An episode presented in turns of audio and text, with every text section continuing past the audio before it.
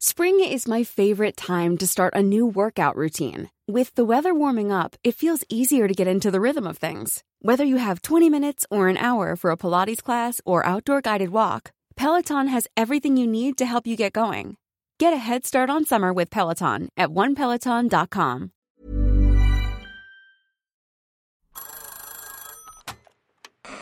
Hola. Hola. Hola. Hola, hola. ¿Estás ahí? ¿Quieres saber lo que está pasando en tu país y en el mundo en pocos minutos? Te lo cuento.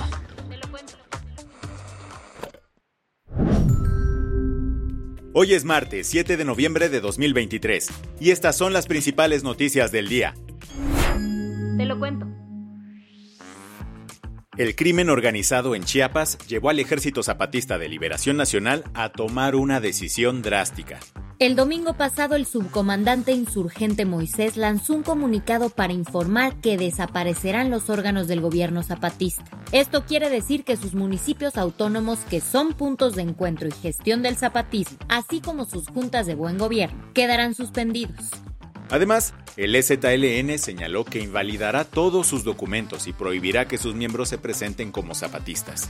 ¿Por qué hizo esto? El ejército zapatista dijo que tomó esta decisión para reestructurar sus filas frente a la crisis que vive Chiapas.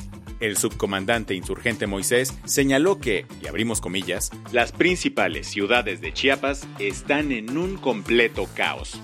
Esto en referencia a la cada vez más palpable presencia del narco, específicamente del cártel de Sinaloa y el cártel de Jalisco Nueva Generación, que luchan por controlar esta región fronteriza dada su relevancia en el tráfico de drogas. En el mismo comunicado, el subcomandante dijo que las presidencias municipales están ocupadas por lo que ellos llaman sicarios legales. Acusó que en Chiapas cada vez hay más bloqueos, asaltos, balaceras, secuestros, cobros de piso y reclutamiento forzado, y que esto es efecto del padrinazgo del gobierno del Estado y la disputa por los cargos políticos frente a las próximas elecciones. Recordemos que a finales de septiembre, miembros del cártel de Sinaloa desfilaron con aplausos de fondo en la carretera federal Comitán, frontera Comalapa, una región fronteriza de Chiapas. De acuerdo con el ejército zapatista, Comitán es una de las cabeceras municipales que está en manos de lo que le llaman crimen desorganizado. A estas se suman San Cristóbal de las Casas, Las Margaritas y Palenque. Al final del comunicado, el subcomandante señaló que irán explicando cómo será y en qué consistirá la nueva estructura de autonomía del EZLN. ¿Qué más hay? Las fuerzas de defensa de Israel aislaron completamente a Gaza City dividiendo la franja en dos partes. El teniente coronel Richard Hedge, un portavoz del ejército israelí, confirmó la operación el lunes, señalando que lograron separar las fuerzas de Hamas en el norte y sur del territorio. Según Israel, esta táctica tiene como objetivo dificultar la gestión del grupo terrorista sobre la zona. Y es que Gaza City, ubicada al norte de la franja, fue identificada por las fuerzas israelíes como un centro de operaciones militares de Hamas.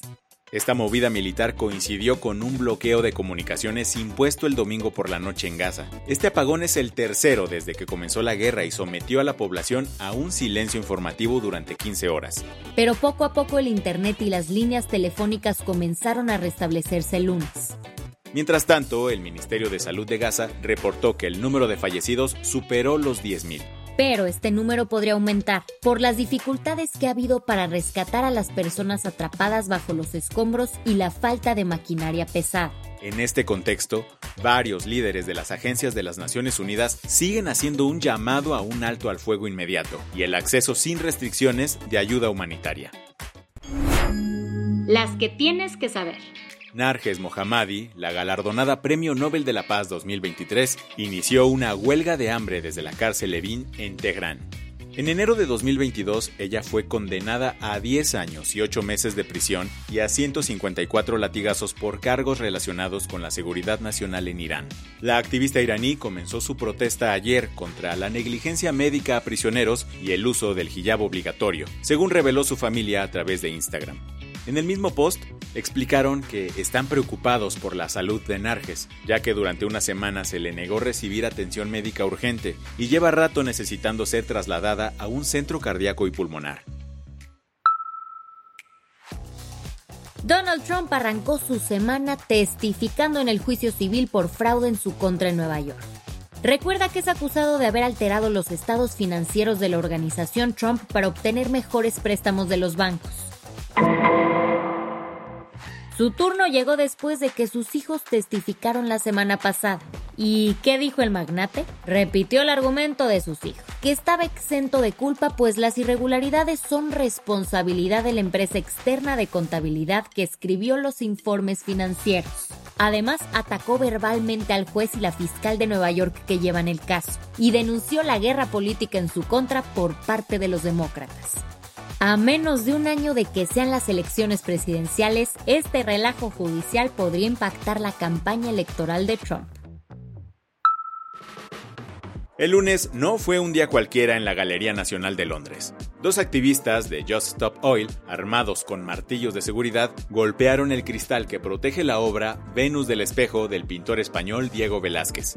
Tras los hechos, la policía detuvo a los manifestantes ambientalistas y el personal del museo retiró el cuadro para echarle un ojo. Al parecer, no tuvo mayores daños. Los manifestantes de esta organización exigen el cese de nuevos proyectos de petróleo y gas en el Reino Unido. Y es que hace poco el gobierno británico aprobó licencias de exploración en el Mar del Norte. La del vaso medio lleno. Muchas veces los grandes cambios globales tienen que empezar con pequeñas iniciativas desde lo local. Por eso la Fundación Friedrich Naumann para la Libertad organizó el Smart City Summit 2023 en San José, Costa Rica. Se trata de un evento de dos días en el que representantes de un montón de municipios en México y Centroamérica discuten y comparten mejores prácticas para desarrollar ciudades inteligentes. ¿Y cuáles son esas? Aquellas que logren implementar la mayor cantidad de proyectos y políticas públicas para desarrollar la innovación, el empleo, la creatividad y los negocios. Todo esto con el objetivo de convertir a las ciudades en espacios más sustentables y armónicos con el medio ambiente. Con esto cerramos las noticias más importantes del día. Yo soy Andrea Mijares. Y yo soy Baltasar Tercero. Gracias por acompañarnos hoy en Te lo Cuento. Nos escuchamos mañana con tu nuevo shot de noticias. Chao.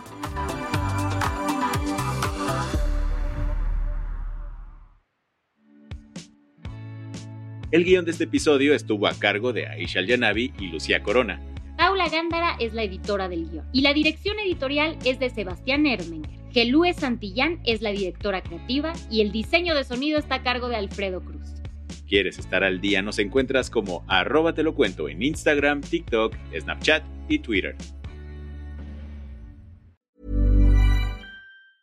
Hey folks, I'm Mark Marin from the WTF podcast and this episode is brought to you by Kleenex Ultra Soft Tissues your ally to help tackle your allergy symptoms this season. I love the change of seasons, but nobody loves pollen and all those other things floating in the air that make you sneeze during this nice weather. Kleenex Ultra Soft tissues are hypoallergenic and allergist approved. So fight back against watery eyes and runny noses without worrying about irritating your skin. For this allergy season, grab Kleenex and face allergies head on.